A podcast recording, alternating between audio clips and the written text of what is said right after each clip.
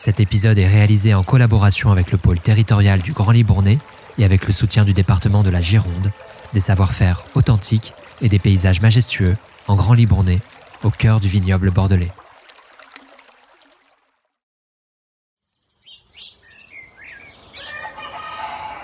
Vous écoutez Bobine, des tronches de vie comme nulle part ailleurs, une série audio qui met en lumière les savoir-faire de nos régions.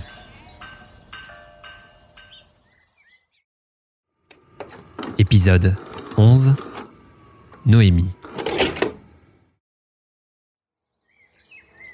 La tête sur les épaules et les pieds dans la terre, Noémie Tano, une jeune trentenaire non issue du milieu viticole, a repris le château Saint-Ferdinand, une propriété de 6 hectares située au cœur du vignoble bordelais. Depuis 2020, Noémie produit des vins de l'appellation Lussac Saint-Émilion qui reflètent sa force de caractère et son amour de la nature.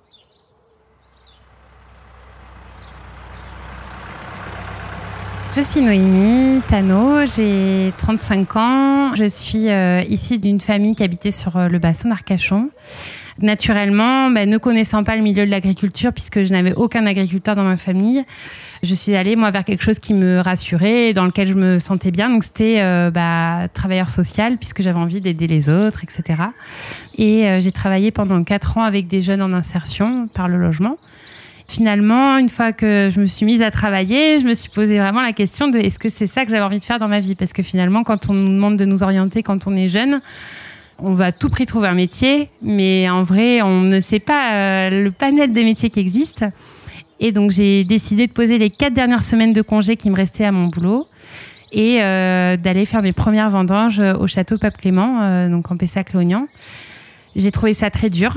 J'avais mal partout mais je me suis dit que j'adorais ça. Donc euh, ça m'a vraiment conforté dans l'idée que tiens, ce milieu pouvait m'intéresser.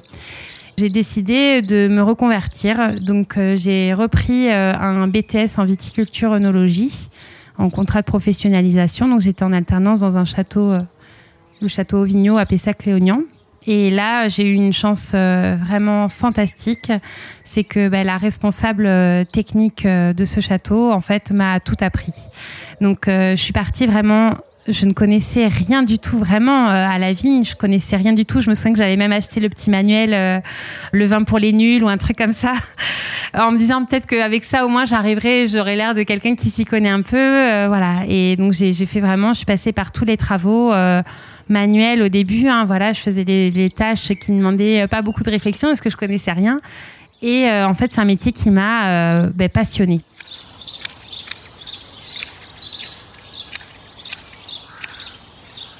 j'ai la chance en fait euh, et je me suis donné aussi les moyens de continuer les études. Donc j'ai fait un diplôme d'ingénieur agronome et donc à partir de là, je me suis dit bah en fait ok, maintenant j'ai les bases techniques, j'ai aussi les bases de gestion d'une entreprise et j'ai vraiment cette profonde envie parce que depuis le tout début de ma reconversion, je disais à tout le monde que je voudrais être vigneronne et je voudrais avoir mon château. Depuis le tout début, tout le monde m'a toujours pris pour une barjo. Et voilà, c'est, j'avais envie de le mettre, euh, vraiment de le concrétiser. Donc j'ai travaillé dans une cave coopérative et dans cette cave, j'ai rencontré la fameuse Annette qui m'a transmis son exploitation. C'était une femme bah, qui n'avait pas de repreneur. Elle, elle avait envie, je pense que la transmission... Euh, ait du sens en fait. Et donc ça, c'était très enrichissant. Donc là, bah, au niveau des vignes, on a la majorité des vignes qui sont autour de l'exploitation. Donc euh, j'ai une partie euh, plutôt de ce côté j'ai aussi euh, une partie sur les plateaux. Donc j'ai à la fois des plateaux et à la fois ben, voilà, j'ai des zones qui sont un peu plus voilà, en dévers, vallonnées, etc. Donc donc c'est intéressant parce qu'en fait on a une diversité aussi au niveau des vins peut piocher un peu euh, en fonction des parcelles pour euh, faire des vins avec des typicités différentes. On a 90% Merlot, 10% de Cabernet Franc, des cépages classiques, on va dire, euh, du vignoble bordelais. Mais en revanche, souvent dans le bordelais, on fait plus des vins d'assemblage, on va dire. Et moi, là, j'ai une grosse dominante Merlot. Donc, du coup, j'ai beaucoup des vins qui sont aussi en monocépage. Et au niveau bah, du sol, on est plus sur de l'argile. Voilà, on a des zones un peu plus argilo-sableuses. Donc, ça nous donne en fait justement des terroirs différents. Tout est en appellation Lussac Saint-Émilion. Mais c'est vrai que souvent on imagine voilà les grands châteaux de Saint-Émilion et j'ai le sentiment que bah du coup nous à Lussac on représente peut-être un peu plus euh, une partie plus paysanne entre guillemets euh, de ces appellations là en fait avec vraiment des petits domaines familiaux euh, voilà. Donc oui, au niveau du travail dans les vignes, en fait là on a semé des engrais verts un rang sur deux. Donc là le rang, celui-là n'est pas semé et l'autre est semé en fait.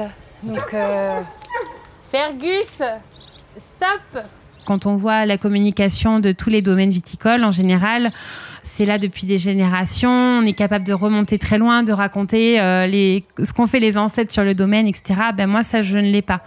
D'ailleurs, ça a été aussi une partie du questionnement sur euh, le nom du château, parce que donc ça s'appelle Château Saint-Ferdinand. Et euh, au début, je me disais, oh, ça fait un peu vieillot quand même, euh, voilà, Saint-Ferdinand. Et puis, j'ai cherché des noms parce que j'avais le droit de renommer le château, vu que le château, en fait, commercialement, n'existait plus depuis 2005. Donc, autant dire que bah, toute la clientèle était un peu perdue. Donc, voilà, je pouvais repartir de zéro, c'était pas gênant. Et finalement, bah, je me suis dit, qu'est-ce qui me reste de l'histoire de ce château? Il n'y a que ce nom-là, en fait, Château Saint-Ferdinand. Et donc, j'ai décidé de garder ce nom sans trop avoir l'histoire, mais en me disant, bah voilà, ça fait partie du lieu. Euh, et ce lieu, ben, j'ai appris à le découvrir justement parce que quand euh, donc on s'est installé, on a commencé un peu à, défricher, à regarder ce qu'il y avait derrière. Et là, on a découvert qu'il y avait un vieux moulin. Donc euh, ça, c'était en fait un beau trésor qu'on a découvert ici parce que d'avoir quelque chose en plus des vignes. Euh, voilà, c'est et puis c'est un endroit où nos enfants adorent euh, adorent jouer, où nous on aime aller se ressourcer. Euh, voilà, même nos clients en fait en général, je les emmène un peu dans les vignes, mais je les emmène surtout là en fait. Ça fait partie du domaine finalement.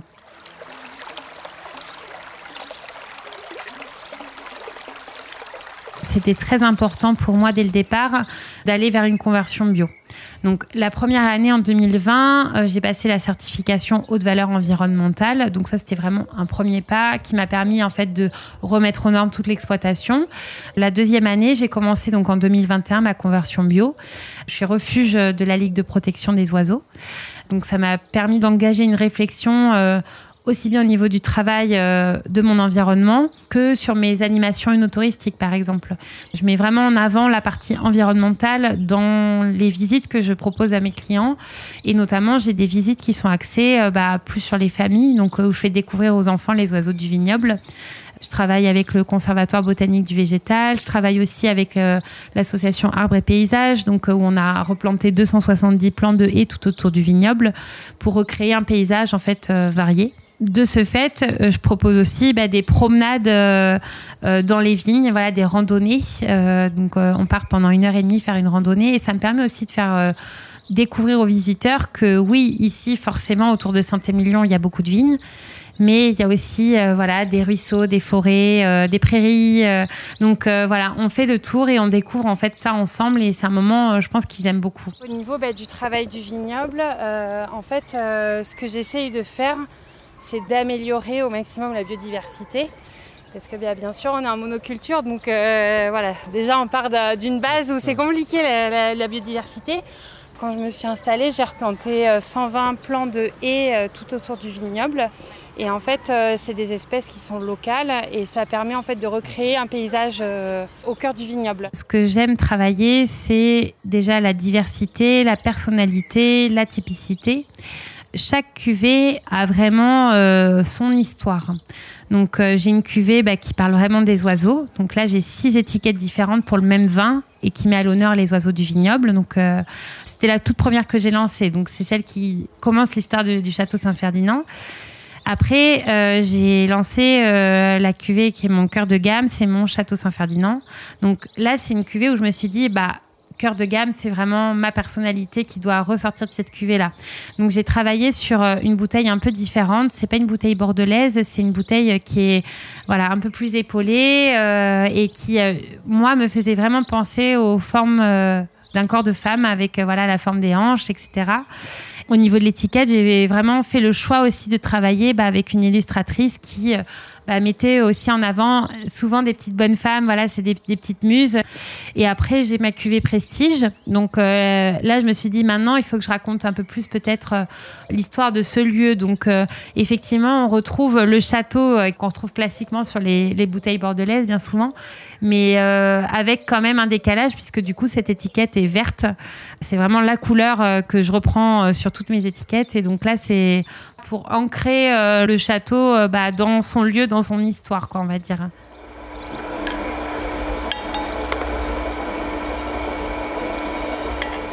Ça fait trois ans que je suis installée. J'ai jamais connu un millésime identique. Alors je ne sais pas si c'est peut-être la vérité, euh, même avant qu'on parle du changement climatique, peut-être que chaque millésime est vraiment très différent, mais c'est vrai que ça impose de renouveler, en tout cas, et de réimaginer des pratiques différentes chaque année. D'accepter que nos vins soient différents d'un millésime à l'autre.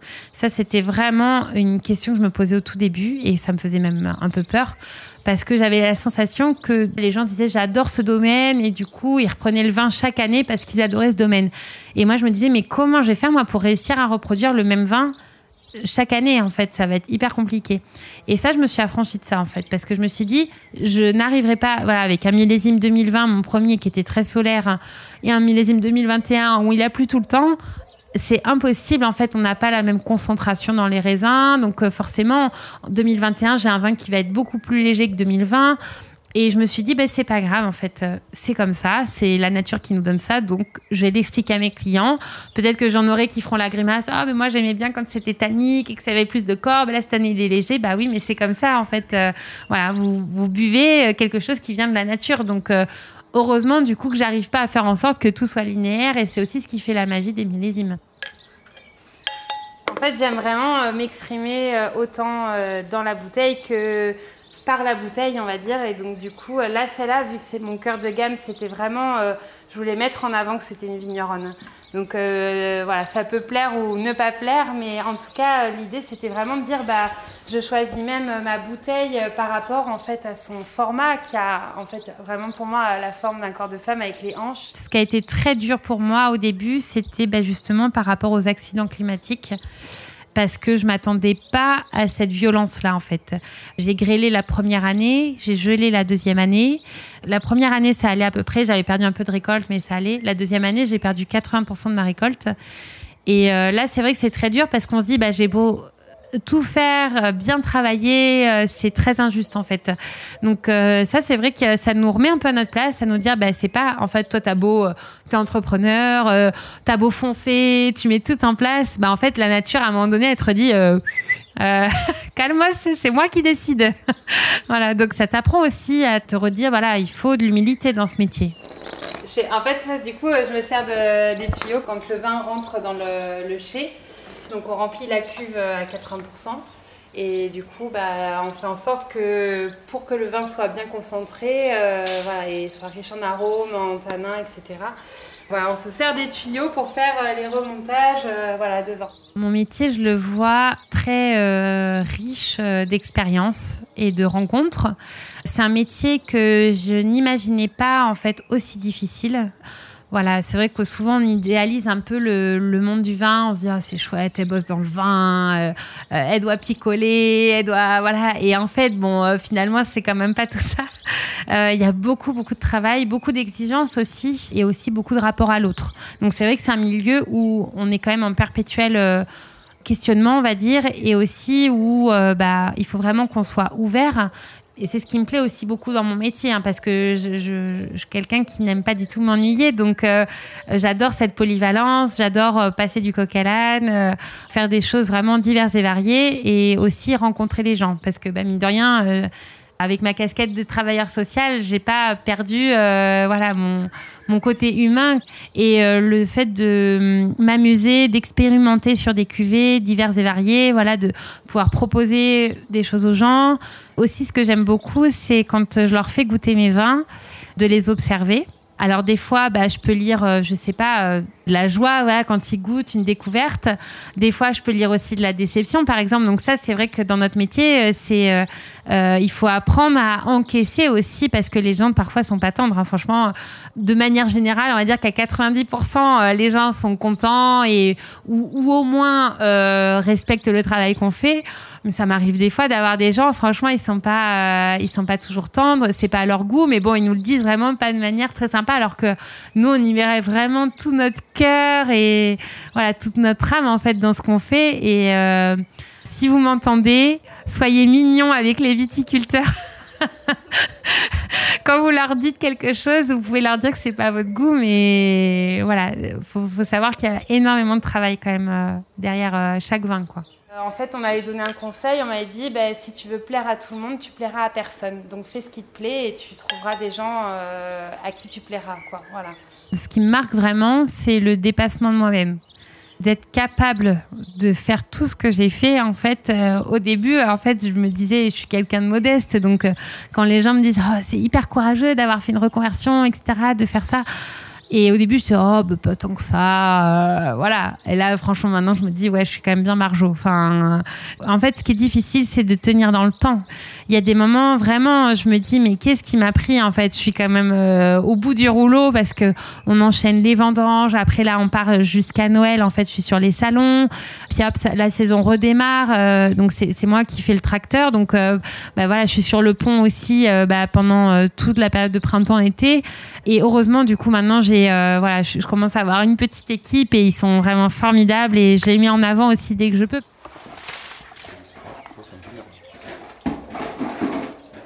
Si je fais du vin, c'est pour que les personne puisse le partager en fait. Et d'ailleurs, c'est ce que je note à l'arrière de mes bouteilles, plus qu'un accord et vin, c'est les gens avec qui vous allez partager le vin en fait. Vous pouvez euh, vous boire une excellente bouteille tout seul, franchement, c'est pas fun. Boire une bouteille même des fois plus médiocre, mais avec des copains, bah franchement, on s'éclate. Donc euh, et ça c'est important pour moi, c'est le partage et même aussi bah, dans les démarches de consommation maintenant parce qu'avant on, mettait beaucoup en avant euh, le vin rouge avec de la viande et bah, moi, j'ai quand même, mine de rien, j'ai beaucoup de personnes qui sont végétariens, en fait, dans mes clients. Donc, du coup, il faut essayer aussi de se renouveler, de se dire, bah, allez, vas-y, je vais tenter euh, mon vin euh, avec un petit tagine de légumes, euh, voilà, des petits pruneaux un peu épicés, voir est-ce que ça va. C'est aussi de l'expérimentation culinaire, du coup. Mais ça, ce retour, je l'ai aussi grâce au restaurant avec qui je travaille, parce que bon, là, je commence à avoir quand même mes vins dans quelques restaurants étoilés. Et souvent, quand ils me disent, bah tiens, on sert ton vin avec ça, je me dis, ah bon, c'est vraiment genre improbable, jamais j'aurais fait ça. Et eux, ils osent aussi faire des accords mais vins qui sont assez différents donc euh, ça, j'essaye de m'en saisir pour pouvoir le retransmettre aux clients. Je fais euh, du rosé en barrique d'acacia. Et donc euh, l'idée, c'est de voir en fait l'acacia, ça apporte des notes un peu mielées, fleuries. Et donc j'ai envie de tester en fait. voilà, donc c'est vraiment tout nouveau. Je l'ai, voilà, il a été mis en, barrique en fait la semaine dernière. Donc je ne sais pas du tout ce que ça va donner. ça se trouve, ça va être horrible. ce que j'aime dans ce territoire, c'est avant tout l'humain. J'ai été très bien accueillie en fait. C'est un territoire rural. On sent qu'il y a vraiment euh, entre les gens, euh, voilà, il y a quand même euh, une fierté en fait de, d'appartenir à ce territoire et en même temps une ouverture parce que je pense qu'on est quand même un territoire qui est très touristique. Donc les gens sont habitués à recevoir en fait, voilà, des gens venus de l'extérieur. Franchement, tout le temps on se dit on est content d'être là en fait. On a des bonnes relations avec nos voisins, des bonnes relations avec les gens du territoire même au niveau des commerçants, en fait, on le voit, tout le monde est prêt à s'entraider, à s'envoyer du monde, etc. Donc il y a vraiment une entraide sur ce territoire, donc ce côté humain qui est très important. Et après, ce que j'aime aussi, c'est la diversité. Alors c'est vrai qu'on a beaucoup de vignes, mais on peut réussir, voilà, à trouver des petits coins un peu secrets. Ou comme je vous dis, bah là, on a ce petit moulin qui est chez nous. Donc c'est vraiment, on va dire, l'humain et euh, la diversité aussi euh, voilà, qu'on peut rencontrer euh, du paysage et voilà. J'aimerais trouver un peu plus d'équilibre entre ma vie perso et pro parce que avec le travail très prenant, j'aimerais réussir à trouver un peu ma stabilité entre guillemets. Après, au niveau du vignoble, ben, c'est vrai que l'agri-pastoralisme, ça, ça, me tente vraiment bien en fait d'avoir des animaux dans les vignes. Euh, notamment, il y a des vaches que j'adore, c'est les vaches Highland. Et ça, qui, enfin, en ayant déjà discuté avec d'autres vignerons, euh, c'est adapté en fait euh, d'avoir ces animaux dans les vignes et c'est très bénéfique. Donc après, c'est plus le, le, manque de temps pour l'instant qui m'empêche de, de faire ça. Ce que j'aimerais vraiment, c'est continuer à explorer, faire des nouveaux vins. Et aussi, il y a quand même quelques partenariats qui me donneraient bien envie. En fait, là, pour l'instant, comme je vous disais, j'ai quelques restos étoilés, mais il y a vraiment un resto que j'aimerais vraiment.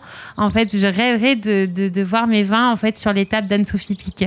Ça peut être euh, vraiment bête, mais euh, c'est une femme que j'admire beaucoup en fait. Donc, euh, quand on parle de petits rêves, voilà, c'est des choses qui me donnent vraiment très envie. Retrouvez le reportage de cette immersion sur le site internet Bobine, www.bobine-magazine.com. Et si cet épisode vous a plu, n'hésitez pas à ajouter des étoiles sur Apple Podcast ou Spotify et à le faire savoir sur les réseaux sociaux. À très vite pour de nouvelles tranches de vie.